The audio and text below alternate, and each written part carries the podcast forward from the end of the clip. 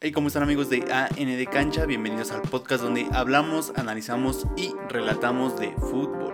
Hola, ¿cómo están? Espero que estén muy bien y sean bienvenidos a este sexto episodio de esta serie llamada Cantera Mundialista, donde veremos qué equipo del fútbol mexicano ha dotado de más jugadores a la selección nacional en los mundiales desde 1994 a 2018.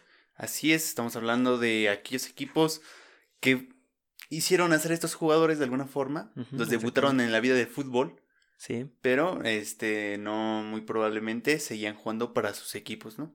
totalmente. En el episodio anterior quedamos con los siguientes números. Pumas tiene 15 y lleva la delantera, seguido de Chivas con 10, América y Atlas con 9, Cruz Azul con 6, Atlante, Monterrey, Toluca, Coras, Tampico y Tecos 2, Atlético Español, Correcaminos, La Piedad, Puebla y Pachuca un jugador. Ok, ahí estamos viendo quién ya se adelantó y más o menos quién se ve que va a quedar Sí, campeonísimo, ¿no? sí, así es. eh, lleva una ventaja bastante clara y que su mejor mundial fue el primero que, que narramos. Ahí está el primer episodio del Mundial de 1994 donde podrás conocer a esos jugadores que hicieron que Pumas tuviera una cantera bastante...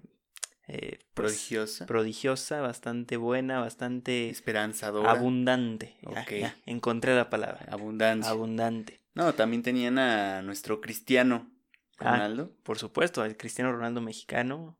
Así que eh, vamos a darle con esto. En esta recta final, Pumas parece amplio favorito para llevarse la cantera del país.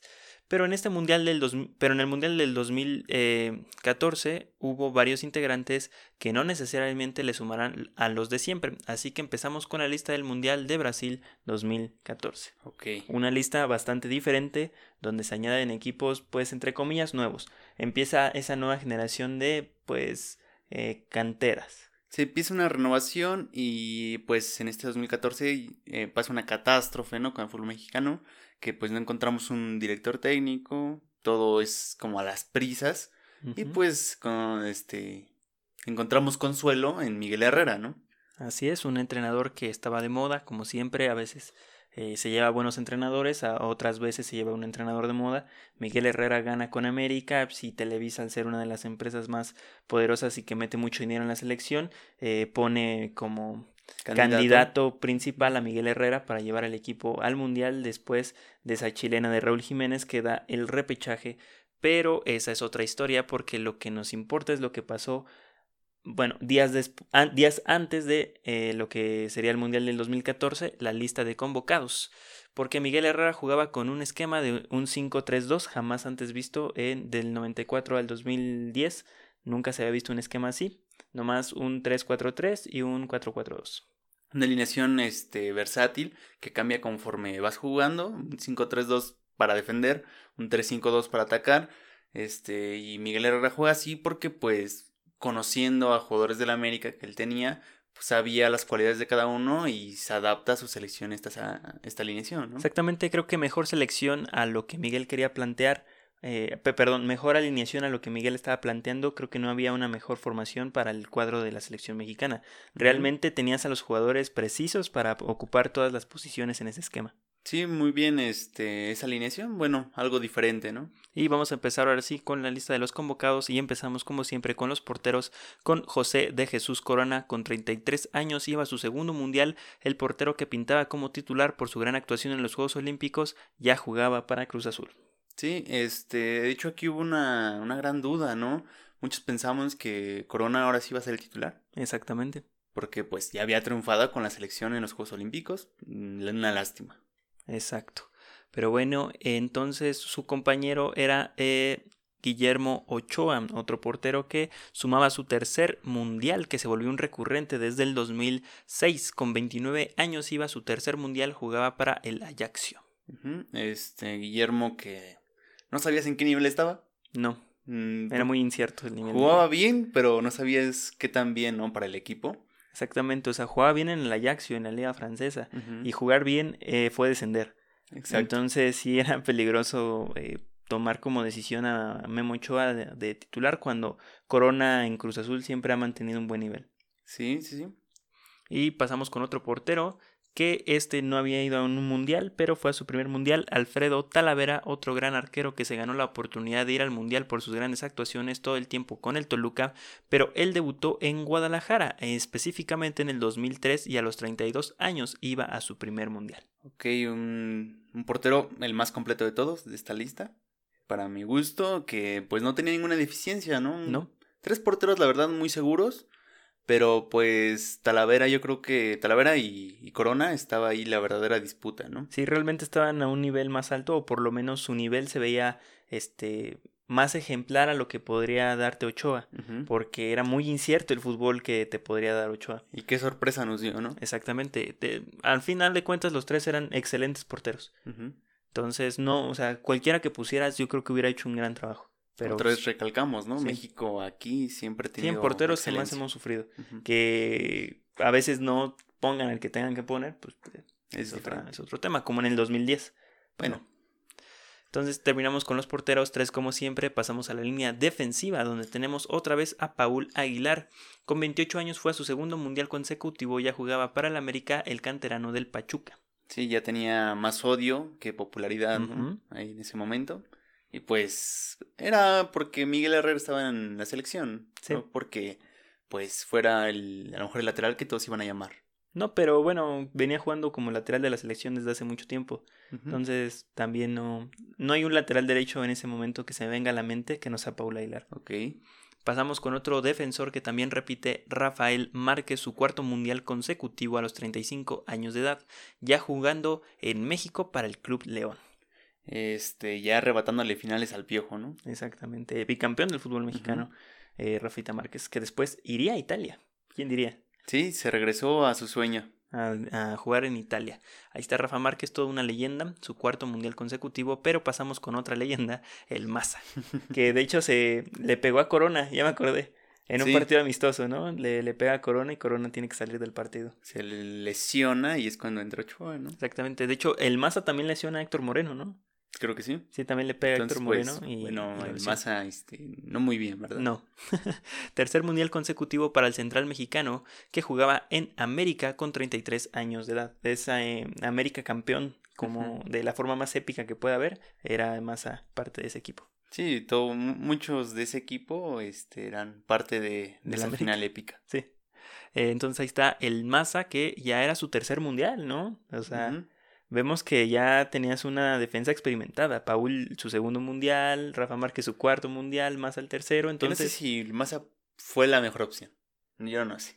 eh, está una duda, ¿no? Es que como jugaba Miguel era lo más seguro, vaya. O sea, Sí. no fue el mejor, pero era lo más fue- cómodo. Exactamente, fue el que mejor se vaya, Se, se acoplaba, acop- ¿no? Sí, exactamente. Sí, sí. Entonces pasamos con otro que es Héctor Moreno, otra vez otro que repite.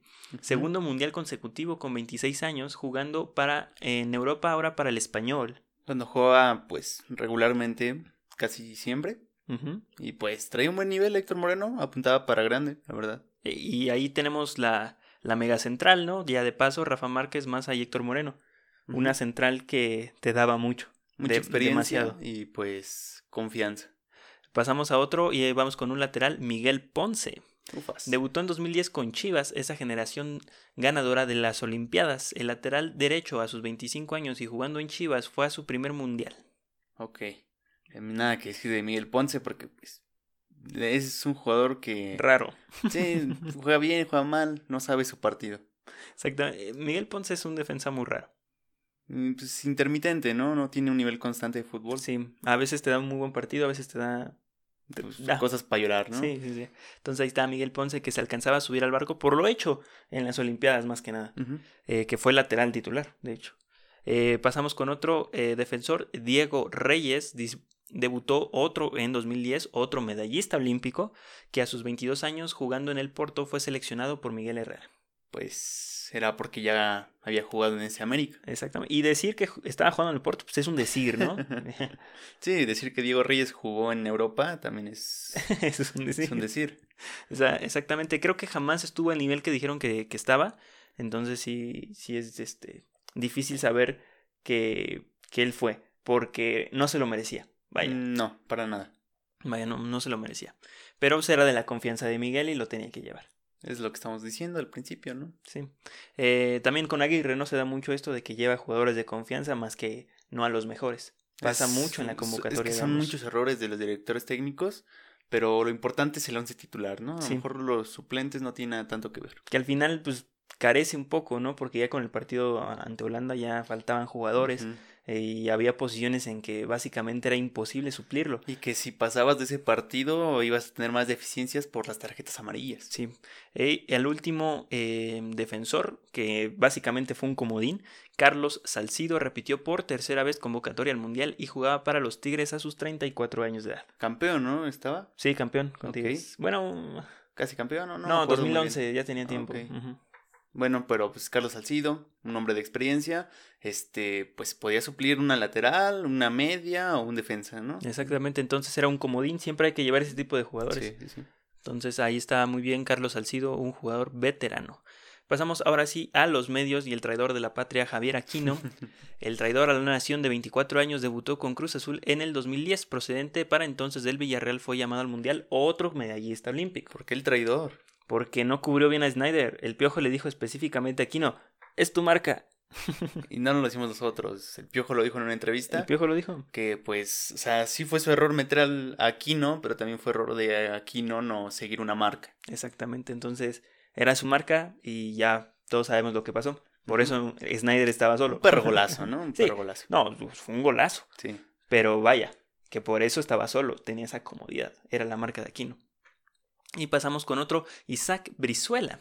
Debutó en 2009 con Toluca a los 29 años, también fue convocado, tras jugar buenos torneos, en especial con Atlas. ¿Recuerdan que sí, sí. con Atlas es No donde- debutó en- entonces no es del Atlas. Es del Toluca. Oh, vaya. Sí, pero se lo traen de Toluca, se lo llevan a Atlas de presto. Muy joven. Después regresa a Toluca, no pasa nada y va a Chivas. Ok, ok. Entonces sí. Y luego regresó a consolidarse a Toluca, pero bah, consolidarse es un decir. Este, sus primeras temporadas fueron buenas, ya Sí. después cayó su nivel.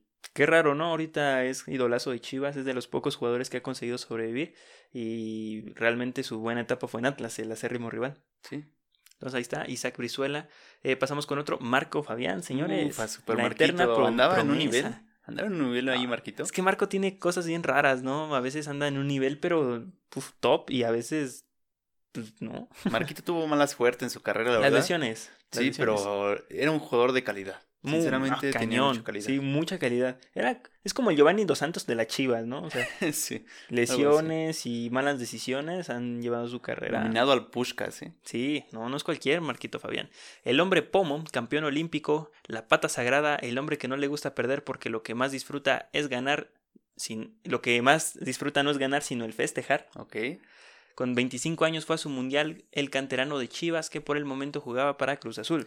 Sí, ahí este, de préstamo, un pequeño cedido. Ajá. Que no sabemos por qué se dio, pero la rompió también en Cruz Azul. Sí, jugó muy bien. De hecho, se le recuerda demasiado en Cruz Azul. Sí. Con esa camisa roja fea. Cualquier cosa. Eh, pasamos con otro eh, medio, Andrés Guardado, que repite, el Principito a los 28 años jugaba su tercer mundial. Para entonces jugaba para el Bayer Leverkusen. Un decir, ¿no? Decir también que jugó en el Bayer Leverkusen. Eh, pasamos con otro eh, medio, y esto es como de la, ya de la nueva generación de la cantera, ¿no? Que abre ese.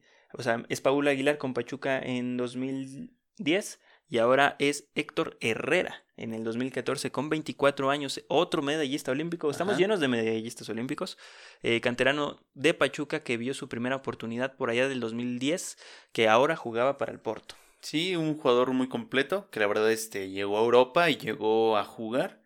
y Se tuvo que ganar su lugar. Sí, sí, sí. Pero sí lo metían a jugar y cuando jugaba demostraba que traía nivel. Sí.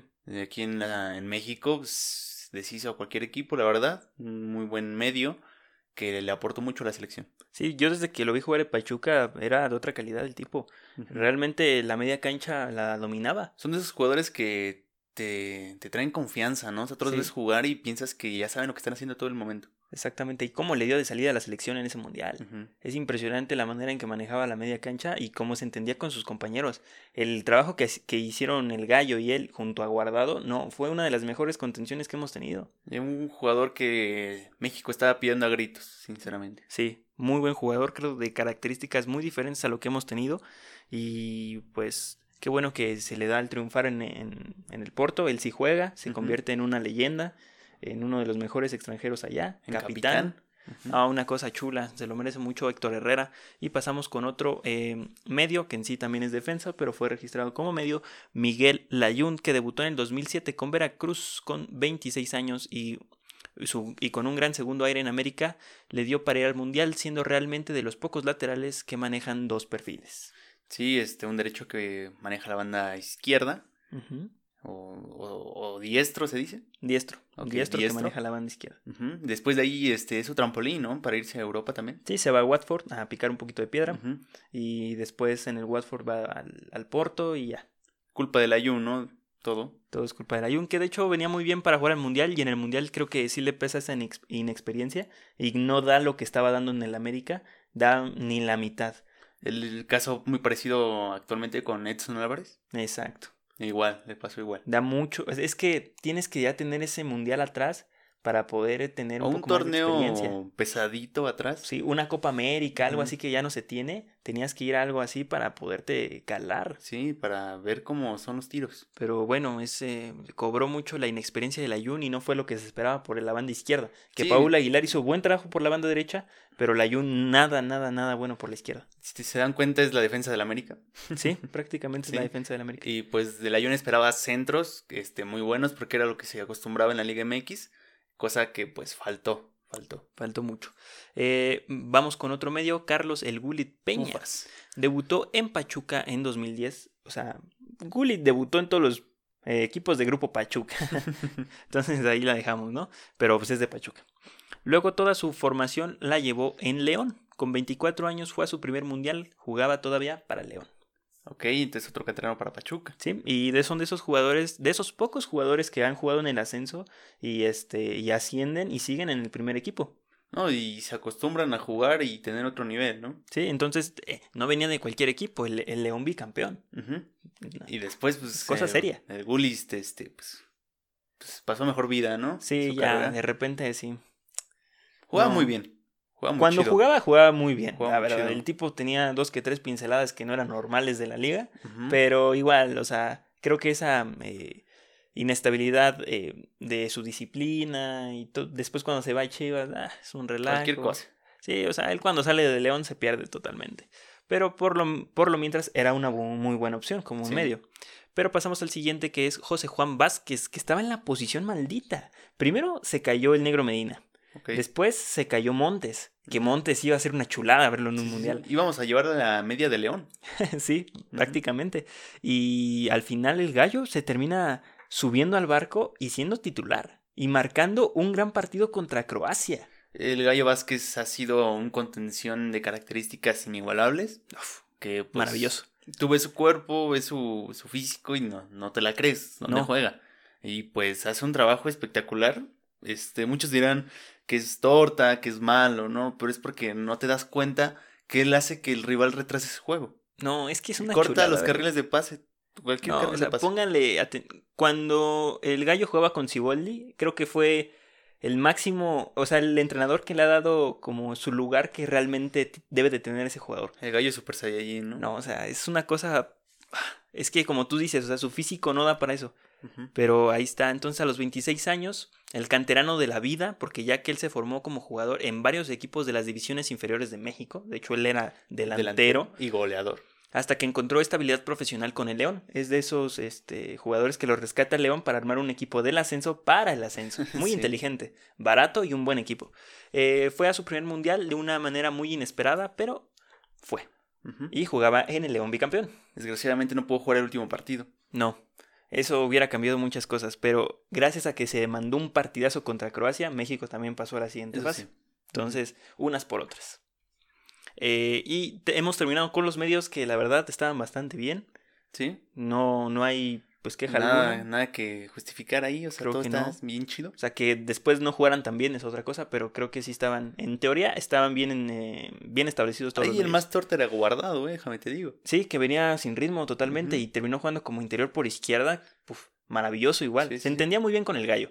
Bastante bien. Eran jugadores de. Una selección que, a pesar de que no tenían tanto tiempo jugando juntos, jugaban muy bien. Se entendían muy bien. Sí. El Es que te digo, el piojo los acomodó en las posiciones que realmente tenían que ir. Eso fue un acierto, la verdad es que la alineación la, también le ayudó mucho. Eh, pasamos ahora sí a los delanteros y repite Giovanni Dos Santos. Dos Santos, siempre digo Dos Santos. No sé por qué. No sé. Prece- procedente de entonces del Villarreal con 25 años, iba a su segundo mundial. Ok, ya Giovanni viviendo de no sé dónde. No, yo tampoco. O sea, de hecho, que fuera titular me costó mucho porque sea, yo- no venía jugando. Ese, para mí ese fue el error más grave de esa selección. Esa selección, dásela al Chicharito. Sí, la verdad se lo merecía. O sea, muchos dirán, no, es que Chicharito está, está torta, ¿no? Pero Siempre es ha que pone presión banca. al rival. Presiona mucho al rival. goleador de Manchester United, no te creas, pero al defensa le da miedo. Sí. Le da este cosas de, de qué preocuparse, de decir yo voy a estar aquí con este vato y no quieras o no va a jalar marcas. Impone, cambia un poco el esquema de, del otro equipo porque ya tener a Javier es un referente. Entonces, Bastante. ahí, ahí la dejamos. Porque vamos a pasar al siguiente, que es Javier Hernández, procedente del Manchester United. Chicharito era un jugador ya clave de, la, de la selección nacional. Sí, era pues el goleador, ¿no? Siempre se, se apuntó para allá. Y que de hecho no venía tan bien el Manchester, ¿no? Sí, o sea, tenía, y fue su, su temporada mala con el Manchester United. Sí, y la, el siguiente también está infumable y va al, al Madrid, ¿no? Pero no sabemos. Pero creo que jamás se le dio una buena oportunidad en un mundial. O sea, sí en el 2010, pero no venía en su mejor nivel. Sí, es que su mejor nivel quedó a la mitad. Sí, De los mundiales. no alcanzó a llegar al mundial en su Sí, mejor sí, nivel. Pero sí hubiera sido mejor que hubieras puesto a, O sea, de Chicharito a Giovanni, a Giovanni. Pues Chicharito, ¿no? Sí, la verdad. Yo, yo lo veo así, pero Miguel lo vio de otra manera. Eh, pasamos con otro en eh, delantero Raúl Alonso Jiménez debutó en el 2011 con América con solo 23 años fue a la selección nacional como el delantero más inexperto de aquella lista Sí, entiendo que haya sido bueno Raúl Jiménez en ese momento. Y este, pero era muy joven. Sí. Entonces, él era un buen cambio. Podría estar ahí de cambio, pero no. no iba a jugar No. no iba a jugar igual él es medallista olímpico y pues tenías a un monstruo que ahorita vamos a mencionar y pues no jugó jamás Exacto. Eh, ahí está Raúl Jiménez que gracias a él se da esa reclasificación para el mundial del 2014 Sí, gracias a, esa, a ese gol, pues sacado de, de- de no sé dónde. Y también gracias a la ayuda de Estados Unidos. Eh, también como no. A nuestros cuates gringos que después les pudimos haber regresado al favor y ni eso podemos hacer bien. Nunca podemos regresar favores a nadie, ni a Corea del Sur, maldita sea. Eh, pasamos con otro que es Oribe Peralta, que iba a su primer mundial. Debutó en el 2003 con Morelia, equipo donde solo estuvo seis meses y luego fue a León por un año. La inestabilidad en sus equipos hizo que hasta el 2006 encontrara estabilidad en Santos. Entonces realmente a Oribe también le dejaremos sin cantera. Jugaba en Santos, tenía 30 años de edad. También jugó en Chiapas, ¿no? En Chiapas. También tuvo su paso por Chiapas. De hecho, cuando llega a Santos, se va a Chiapas. sí. Y ya cuando regresa, ya es cuando es el Orobe. Ya es sí, Orobe. sí. Ya ahí este Oribes fue cuando reapuntó, andaba bien, bien canijo en esa época. Sí, y es una de las frases que más me gusta de Martinoli de te llegó tarde el fútbol. Sí. Cañón, o sea, es un futbolista extraordinario Oribe Peralta. O sea, le, y le duró muy poquito su fútbol. ¿Sí? O sea, lo explotó al máximo. Sí. Al máximo lo O explotó. sea, por eso ahorita tú ves a Oribe Peralta hoy en el 2020 y vaya, se ve muy desgastado, muy demacrado, pero es porque como tú lo mencionas, jugó 5 o 6 años a un nivel donde jamás paró. Jamás paró. Fue campeón con Santos, fue campeón con América, fue campeón olímpico, fue al mundial. O sea, fueron años en donde el tipo estuvo todo el tiempo activo y ya a una edad considerable. Sí, sí, sí. Y pues ya no le dio para más. Y ahorita Orobe anda nada más tirando rostro, ¿no? Anda tirando rostro en Chivas, pero se lo merece. Se lo merece. Sí. El tipo dio uno de los triunfos más grandes a la selección mexicana. Que lo pones a jugar y te desquita olímpico. cada peso, ¿eh? Sí, O sea, él no te va a dejar de presionar un balón. exactamente. Pero jamás le faltó calidad. O sea, no por ser No. guerrero, le faltó calidad. No, no, no. Entonces, tenía ano- todo. anotó su gol en su mundial, que era muy, o sea, creo que fue lo mejor que le pudo haber pasado, fue así como un gracias para Cumplió la muchas vida, no sé. Fue algo este muy padre que a Uribe este, le tuviera esa oportunidad de poder anotar su gol ante Camerún después de que a Giovanni le anularon como 15 goles. Sí, pero Oribe, te das cuenta, o sea, de la nada alzó un nivel muy perrón, porque pues fue su primer mundial, una edad muy avanzada. De la nada era un jugadorazo. Sí, pero parecía que es que fue a los Olímpicos, te digo, esa experiencia, ya bien o mal, te da algo. Nada más faltó ahí que Corona jugara, ¿no? Eh, y pasamos con el último de esta lista, Alan Pulido, el cristiano Ronaldo mexicano, debutó en Tigres en 2009 con 23 años, fue a su primer mundial. mundial. El Tamaulipeco fue el último de la lista, como ya lo había mencionado. Jugaba todavía en Tigres, ¿no? Eh, sí. Ok, ya después de ahí se fue al... Al Olympiacos, ¿no? Olympiacos. No, no es cierto. Se fue a Grecia, pero a otro equipo. No, no se fue al. Olympiacos. Pero sí, se fue ahí Después de ahí primero a puso Grecia. ya bien trabado. Sí, después quién sabe qué le pasó. Y el entrenador era Miguel Herrera, que debutó como entrenador en Atlante, el equipo de sus amores. Que de Atlante saca muchos jugadores, los rescata del Sí. ascenso y de su perdición. También del San Luis. No, pues el Es lo bueno de Héctor Herrera, digo de Héctor Herrera. De bueno, Miguel. sí se llama Héctor Herrera. Miguel, ¿sí? Miguel Héctor Herrera, ¿no? No sé, no hay que meternos en problemas. Sí, creo que se llama igual que cara de Chiva. Bueno, ¿Sí? que es Héctor Herrera. Del guapo, perdón. El guapo. Sí, discúlpame. No, pues creo que sí se llaman igual. Pero es lo bueno de este entrenador que puede jugar con cualquier persona.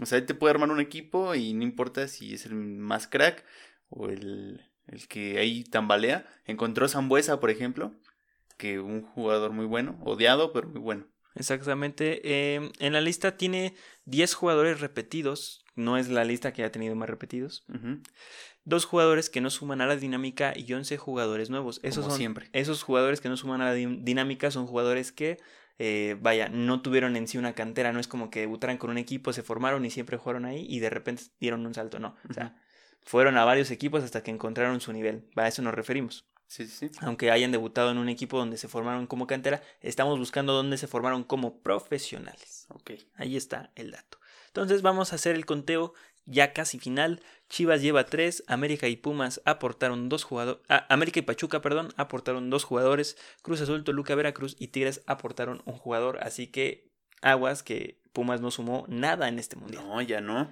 Ahí su único canterano ya era Héctor Moreno. Sí, pero ya no, porque ya, lo contamos. más. Sí. Ya lo contamos, así que eh, empieza Pumas un se empieza a morir. Exactamente. ¿Será la remontada de Chivas? Po- posiblemente. ¿Quién sabe?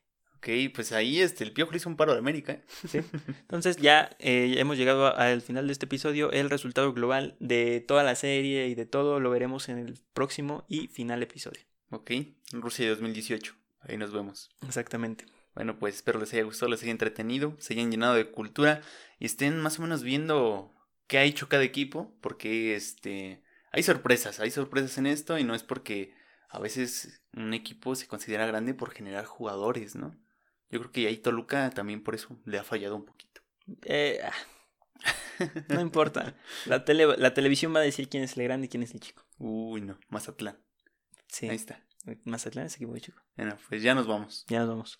Espero les haya gustado. Síganos en todas nuestras redes sociales como arroba ANDcancha en TikTok, Twitter, Instagram y Facebook. También estamos en todas las plataformas de podcast como ANDcancha. Si nos quieren mirar, estamos en YouTube como ANDcancha. Así que se les saben, chavos.